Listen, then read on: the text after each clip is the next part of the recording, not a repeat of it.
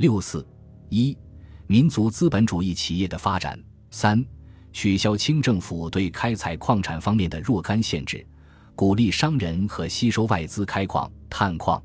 清朝末年颁布的《大清矿物章程》比较重视地主的利益，忽视探矿采矿者的利益。该章程中第十款规定，所得矿利除开支一切费用外，竟有余利，业主应得十成之二五，国家着提十成之二五，矿商应得十成之五，矿商净利的一半都归了政府和地主。开矿还必得政府和地主的同意，否则就不能开矿。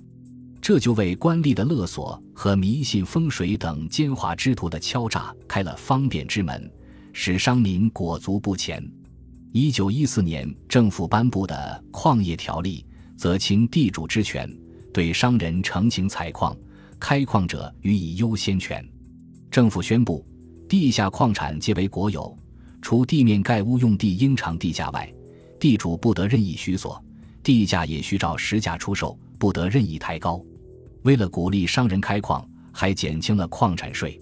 就《矿物章程》中规定，矿产税抽百分之十；新矿业条例规定，按出产地平均市价抽千分之十到千分之十五。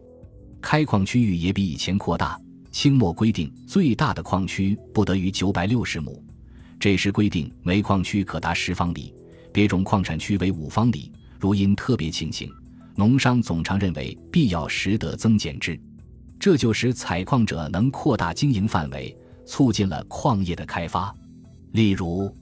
山西为中国重要煤矿产区，自矿业条例颁布后，设专管官署，开矿为利益所在，商民纷纷呈请注册立案。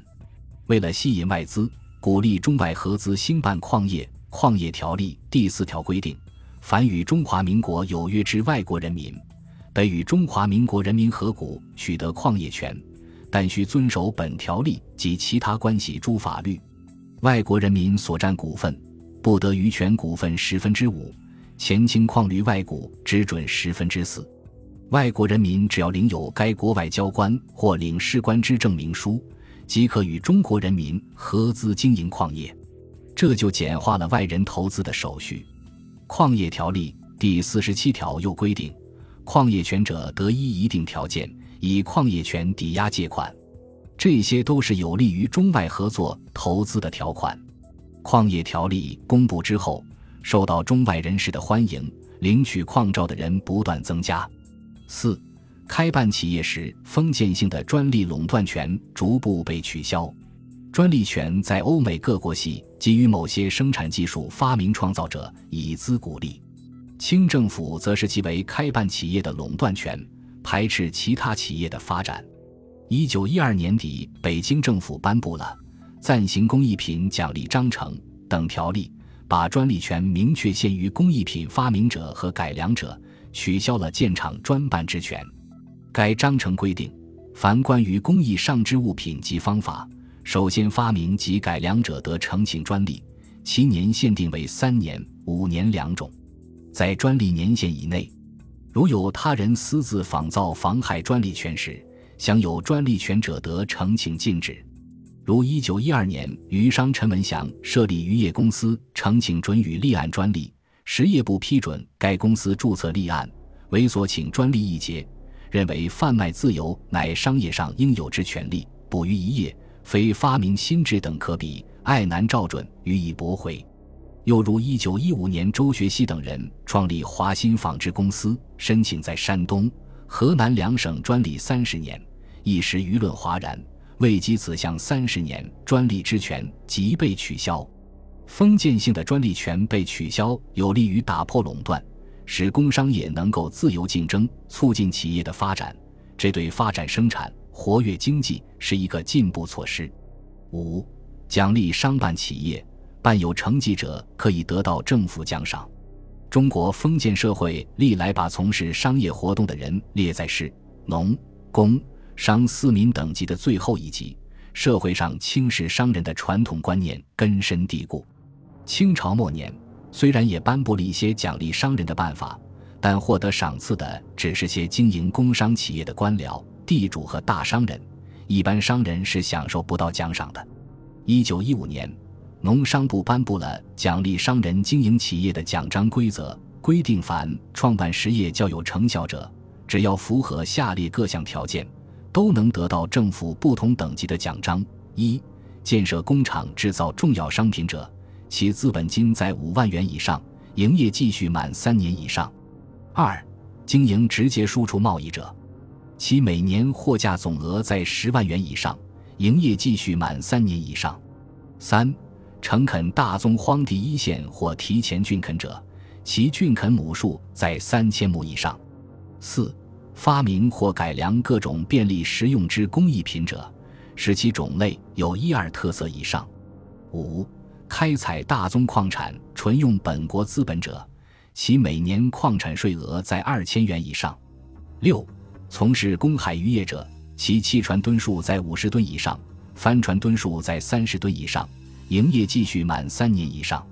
七、捐款或募款设立商品、农产、水产等陈列所、农事、林艺、畜牧等试验场、实业补习学校及其他与此相类之事业者，捐款在一千元以上，募款在五千元以上，事业继续满一年以上。八、办理商会或农会固有之职务。却有弊于农工商各界者，其经办满三年以上，奖励的范围包括农工商、矿产、农林、贸易、垦荒、交通运输、水产等各个方面。奖励的对象主要是中小商人，目的是鼓励人们创办新企业和增加新产品，把对内发展工商业、农业和对外贸易结合起来。这个奖章规则的公布，对改变社会风气。一扫数千年来建商的陋习，起了一些积极的作用。六，政府设立各种示范场所，引导人民创办实业。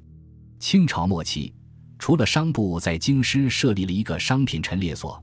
袁世凯在天津创立了工艺总局，两江总督端方在南京临时搞了一个南洋劝业会之外，没有其他什么常设机关。一九一五年，农商部在北京成立了劝业委员会，并设立了劝业场和附属商品陈列所、工业试验所。不久，又成立了中央农事试验场、气候观察所、农林传习所，并在直隶正定、江苏南通、湖北武昌创办了棉业试验场。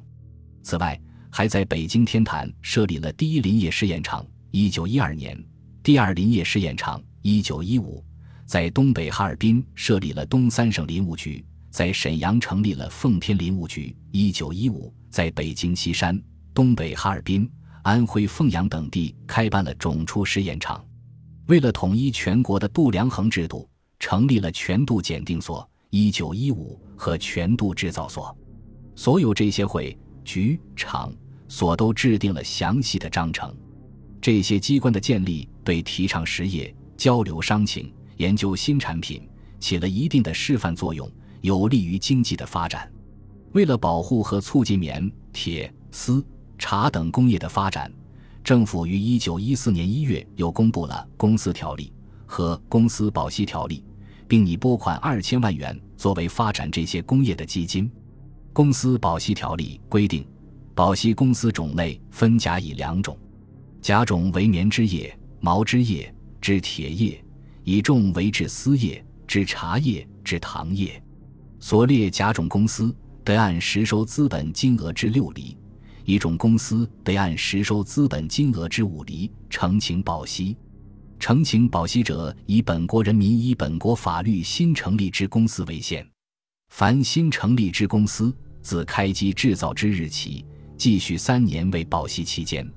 这些规定能够保证新成立的企业公司在开办初期也有利可图，这对资产阶级开办新企业具有一定的吸引力，对促进工商业的发展起了一些推动作用，使资产阶级发起工厂企业得到了很大的动力，几乎每天都有新公司注册。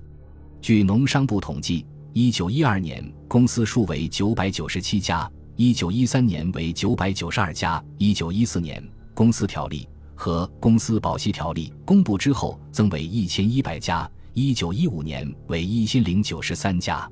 由以上六点可见，民国初年所制定的各种经济法令、法规、章程，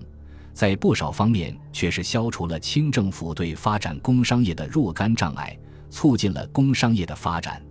以辛亥革命前一九零三年至一九零八年为例，新工业公司在旧商部注册的为二百六十五家，平均每年注册的企业为约四十四家。而一九一二至一九二一年间，在北洋政府农工商部注册的企业则为七百九十四家，平均每年注册的约八十家，比辛亥革命前增加一倍。从投资额来看，辛亥革命前一八九五年至一九一一年间，厂矿投资总额为一亿一千一百三十一元，